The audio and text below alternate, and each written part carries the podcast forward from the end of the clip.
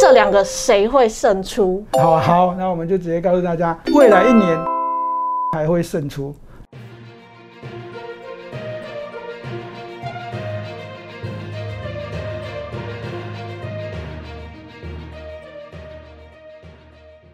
如果你是第一次收看本节目的观众朋友们，一定要帮我们订阅跟开启小铃铛，这样才不会错过我们新影片上传的通知哦。欢迎收看 Smart 金融库，一起去投资，我是子宁。如果你是第一次收看本节目的观众朋友，请先帮我按下订阅跟开启小铃铛哦。二零二一年半导体产业持续增长，尤其是 IC 设计的龙头联发科，除了营收明显的跳增之外，电机系列的五 G 晶片也抢夺不少全球智慧型手机的市占率哦。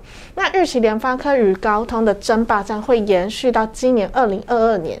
那对于这两间全球晶片厂的争霸战，关键在哪里呢？我们请何文高分析师分析给我们听。我们欢迎何老师。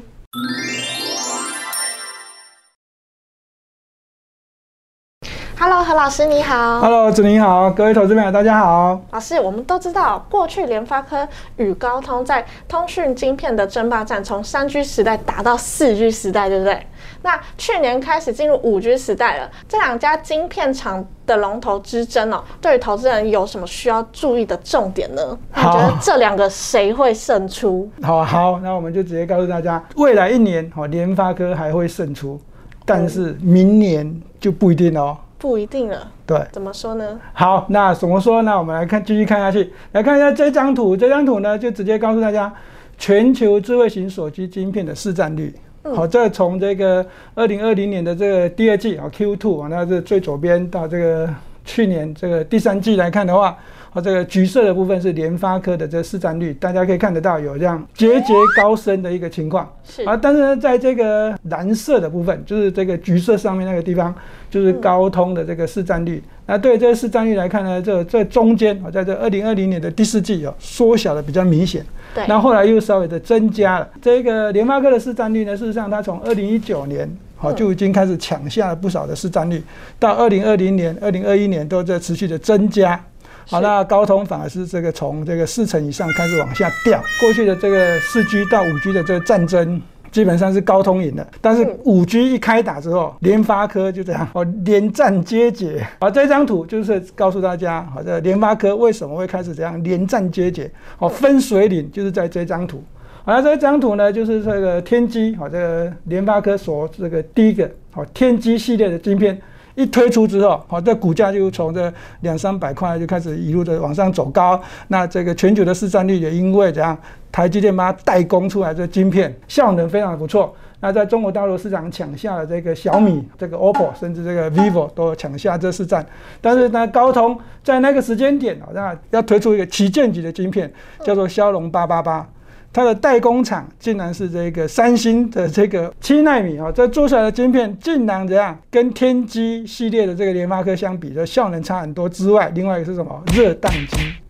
好，这个热宕机呢，大家都知道，那玩手机、玩手机、玩这手游，玩到热宕机了就宕住了，就一定会很堵然，哦，心情很不好，对不对？生气。所以呢，这个地方分水岭哦，大家就要看得很清楚。骁龙八八八这一款晶片一推出之后，好，这个高通市占率就往后就节节的这个败退。好，那我们再看这个下一张，三星跟台积电哪里不一样？那拥抱台积电，好，NVIDIA 跟这个 AMD 跟这个所谓的苹果。哦，那这个地方都是壮大的。那尤其是这个 AMD 超微，过去呢，我们在年轻的时候啊，这个 AMD 超微呢，我可能这样，就好像要下市的一间公司。我，当时呢，在美国市场的股票好像都没有人要买。哦，了没想到竟然最后都是起死回生哦，都是因为台积电。那它在过去呢，哦，这间公司跟这台积电这个合作的关系，原本台积电也这样不想要理它，是哦，因为它这样会有应收账款，我一直欠钱啊。嗯。啊，但是呢，这个超伟的这个公司呢，一直告诉台积电说，我们公司未来会很了不起。哦，所以呢，台积电就这样，哦，一直在 support 它，support 它。到现在啊，这个超伟已经这样壮大到这样，我这个已经要比你这个英伟达，哦，那甚至呢开始要怎样要超越了。哦，那 Intel 已经跟完全被比下去了。所以呢，现阶段这 Intel 呢也开始这样要改变营运路线，开始来台湾抢单，抢台积电的订单。是。那当然，在这个 苹果跟这个台积电的合作呢，我们就不用多讲了，这毋庸置疑啊。那所以呢，这苹果是越来越壮大啊，苹果的晶片啊，这个也越来越强大。好，那我们继续看下一张，这张图呢就可以再看得更清楚，就是台积电跟三星呢在技术制程里面哪里不一样。正常的这个晶圆代工的这制程是七纳米，好，十纳米跳七纳米，再从七纳米跳五纳米，再从五纳米跳三纳米嘛，对不对？是，这是正常的这。那但是呢，哦，这个运用在这台积电叫做这个正常，但是运用在这个三星却是有点不正常。哦，事实上。三星的四纳米呢，却是它的七纳米的延伸哦。嗯。好，所以呢，这个看数字来讲的话，大家都以为三星四纳米很厉害。事实上呢，来用这张图来对照来看的话呢，三星的四纳米呢，几乎就跟台积电的五纳米是差不多的。哦。那所以呢，当台积电的这一个四纳米哈做出来的时候，它就直接打掉三星的这个所谓的四纳米啊，甚至这七纳米哈这个制程，三星就直接放话，我说他要在三纳米来超车。啊，来弯道超车台积电啊！但是呢，我个人认为啊，投资朋友你一定要注意这个重点哦。不管是以这个技术制程的角度来看，好，那我们刚才已经看到这张图哦，它的技术制程是这个电晶体的数量是远低于台积电。那如果是以这个订单的这个角度来看的话呢，我现在世界大厂都下单给台积电，连带的这个过去会下单给三星的高通，或过去会下单给三星的 NVIDIA，好，在未来都有可能会这样，会有转单转回来给台积电。好，Intel 的订单就直接给。台积电啊，不管是 CPU 还是 GPU，所以呢，这个以订单的角度也是一样啊。这个台积电是完胜的这个三星。这张图就是我们刚刚所说的，或者以订单的角度，那我们已经大概跟大家讲的很清楚了。那来看再看下一页。那这张呢，哈，就是以这晶片效能角度呢，在这个地方哈，这个电晶土的这个颗粒数，那大家可以看一下左边这张图，浅蓝色的部分，哦，就是这个台积电，啊，就是这个台积电。那在这个橘子色，啊，橘子色的就是三星。好，你可以看一下，同一个等级哈，五纳米的这个晶片的颗粒数就不一样。那三纳米呢，差差距就越来越大。那到二纳米的是预估了哈，预估会差更大，和差更大。那如果以这 CPU 这个测试来看的话呢？最近联发科才推出了天玑九千的这个旗舰级的晶片，这个效能是这个四千四百七十四分哦，跑出来的分数。那在这个骁龙八骏 One 哦，这也是高通最新一个等级的晶片，好，它一样是三星代工的。那跑出来的分数，一个是三千八百一十分，而这差距还是差了很多。是。那更不用说那个苹果的这个 S 四、S 五。都是台积电做出来的，好跑分好跑得更多。以晶片这个效能角度来看的话，啊，那三星还是落后一大截。下一页我们刚刚讲的这个技术嘛，哈，技术那最重要的，在全世界都知道，现在 ASML 的就是设备厂，哦，就是供应到这个台积电，供应到这 Intel，供应到这个这个所谓的三星啊。那三星的这个好 CEO 哦都在抢这个 EUV 的这制程的这这个设备，那抢抢抢，那谁的资本支出最高？好，以现在的这个。法说会的角度来看，当然是台积电最高。是。那以这个设备的供给的角度来看，好，这个未来好，阿斯莫供给台积电当然是更多。但是阿斯莫这样，它竟然在德国厂，和，这个有失火。所以呢，在这个设备上面的供给呢，原本就这样，订单是满到这样。这个交期已经延长了、延后了。那现在失火的状况呢，又又使得这个交期会更久。所以呢，这一个哦，这个从我们摩尔定律上面来看的话，三星的技术制程呢，已经大约哈至少落后这个台积电十八个月，哦，最少落后十八个月的情况。那加上这个设备厂，好，这 EUV 的制程的设备交期再往后延，那在短时间之内，这这个三星根本就是怎样，哦，没有办法跟这个台积电来说比拟。好，所以呢，哈，在这个情况之下，哈，那我们要特别留意的就是说，高通跟联这个联发科战争，高通的订单已经开始部分转给台积电，接下来会不会全部转给台积电？对，会不会全部转给台积电呢？好，那你就再直接问这个问题，这答案呢，哈，我们就直接告诉大家，哈。明年有可能会全部转，因为我们刚刚看了那些技术制成的图啊，晶片效能的这角度来看的话，我可以看得到三星落后台积电非常的多。嗯，那接下来的高通呢，它已经发现了一件事情，就是它的市占率。哦有往下掉的情况。虽然它用八七零的这晶片来代替这个骁龙八八八这款晶片，啊来来稳住这市占率，但是这八七零的晶片毕竟它还是过去的啊，这技术制程比较低一点的这个晶片，所以呢不可能永远都是这用这个骁龙八七零这一款晶片来代打。所以呢它推出的骁龙八骏 One 啊，这个效能这做出来哦，跟我们刚刚看到跟这个天玑九千来做对比，还是差了一大截。骁龙八骏 Two 哈，听说要转单给台积电，未来的这个高通呢，它才会并购一间公司，叫做这个 New NewVIA 啊，这 NewVIA 的这个这间公司呢，将会是这个联发科跟高通战争之下的这个最重要的一个变数。那当这个 Nuvia 在被高通好确定完成合并之后呢，接下来的高通的晶片将会是这样，会非常非常厉害。但是重点还是一样，是好，它要交给谁代工？如果还是交给三星，好，那我会告诉大家，那高通还是一样不用玩的。那但是他如果确定会把这个八军 One 好八军 Two 好这订单全部都好全部都转来台积电，是那我会告诉大家，那接下来在明年的联发科哈可能将会面临高通的压力。好，那对这个高通所推出来的智慧型手机的晶片的故事呢，我们大约再跟大家提一下。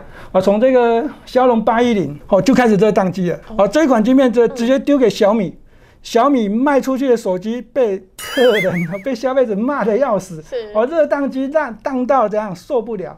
好，那在这个骁龙八八八这旗舰级晶片，好，他们认为原本可以这样哦、打消过去的这个阴霾，结果没想到。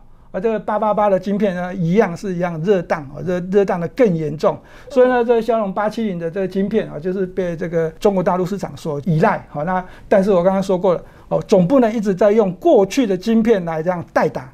是所以呢，接下来这个这个高通哦，这高通的这个应战哦，我认为还是会这样，关键会把订单转来台积电，好，而且会越转越多。那对于台积电、联发科跟联电的股价操作交易，有没有什么建议是要给投资朋友们的呢？好，那我们刚才讲了很多的产业基本面的问题，那现在我们来看一下股价。股价在操作上面呢，过去我们都跟大家讲过了，这一个重要的大型的股票。啊，在在这今年操作非常的重要，尤其是在台积电，而这台积电大家都很喜爱，那有的人要怎样，这个所谓的纯股啊，是或者所谓的这个什么定期定额买进啊、零股啊都有，对对不对？好，但是呢，在这时间点，我会告诉大家，台积电的股价走强，好，在今天股价稍微的大跌回落，那这是我们这 K 线图是到昨天的，是好，那今天有大跌回落，那大家一定要留留意啊，这个重点。好，中间有一条红色的线叫六百四十四块，嗯。好，这个位置好是这个台积电好强转弱的位置，好，那这强转弱确定转弱的位置会是在这个六百三十二块，好，在六百三十二块如果一旦跌破呢，它就会确定转弱，所以呢，我建议投资朋友，那你如果有操作交易在这个上面，好，如果你钱真的很多，稍微能买一点没有关系，是。因为新春可能开红盘嘛，好，那有新春效应。好，那那但是呢，你要不要所有的钱都买进去？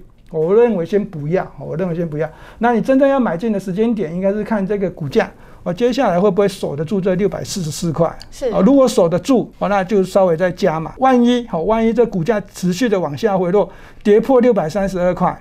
好，那我会建议这投资朋友，那就是这个手中的资金先观望，那手中的股票可以续报，但是不要这样过度的悲观哈，因为我们刚才讲过了，啊，这这个台积电哈还是非常的强大的。好，那我们再看一下这个联发科。联发科呢，我们刚刚说过，高通跟这个联发科的战争，我个人认为，在今年一整年，联发科还是会站在上风，哈，它会成为继续成为霸主。是那虽然是一千块，这一千块的这个股价到底会不会跌破呢？我认为跌破的几率很小啦。好，除非国际股市大跌，台北股市大跌，好，要不然这联发科要跌破一千块几率很小。那另外一个是跌破，哈，就算跌破呢，也应该站在买方。为什么？因为它现在的营运进入旺季，所以呢，如果有跌破一千块，会站在买方。但是如果没有跌破一千块，短时间之内，好，我先建议大家先观望比较好。好，那联电，好，联电呢是这个晶圆代工双雄，另外一支嘛，对不对？是那对这个台积电的股价，哈，这个变动的比较快，这是最近的走势。但是呢，联电之事实上它就已经有领先，先反映未来的基本面。那它在这个代工价格哈一个季度连续调高两次的这个情况之下，而这个股价呢当然是这样。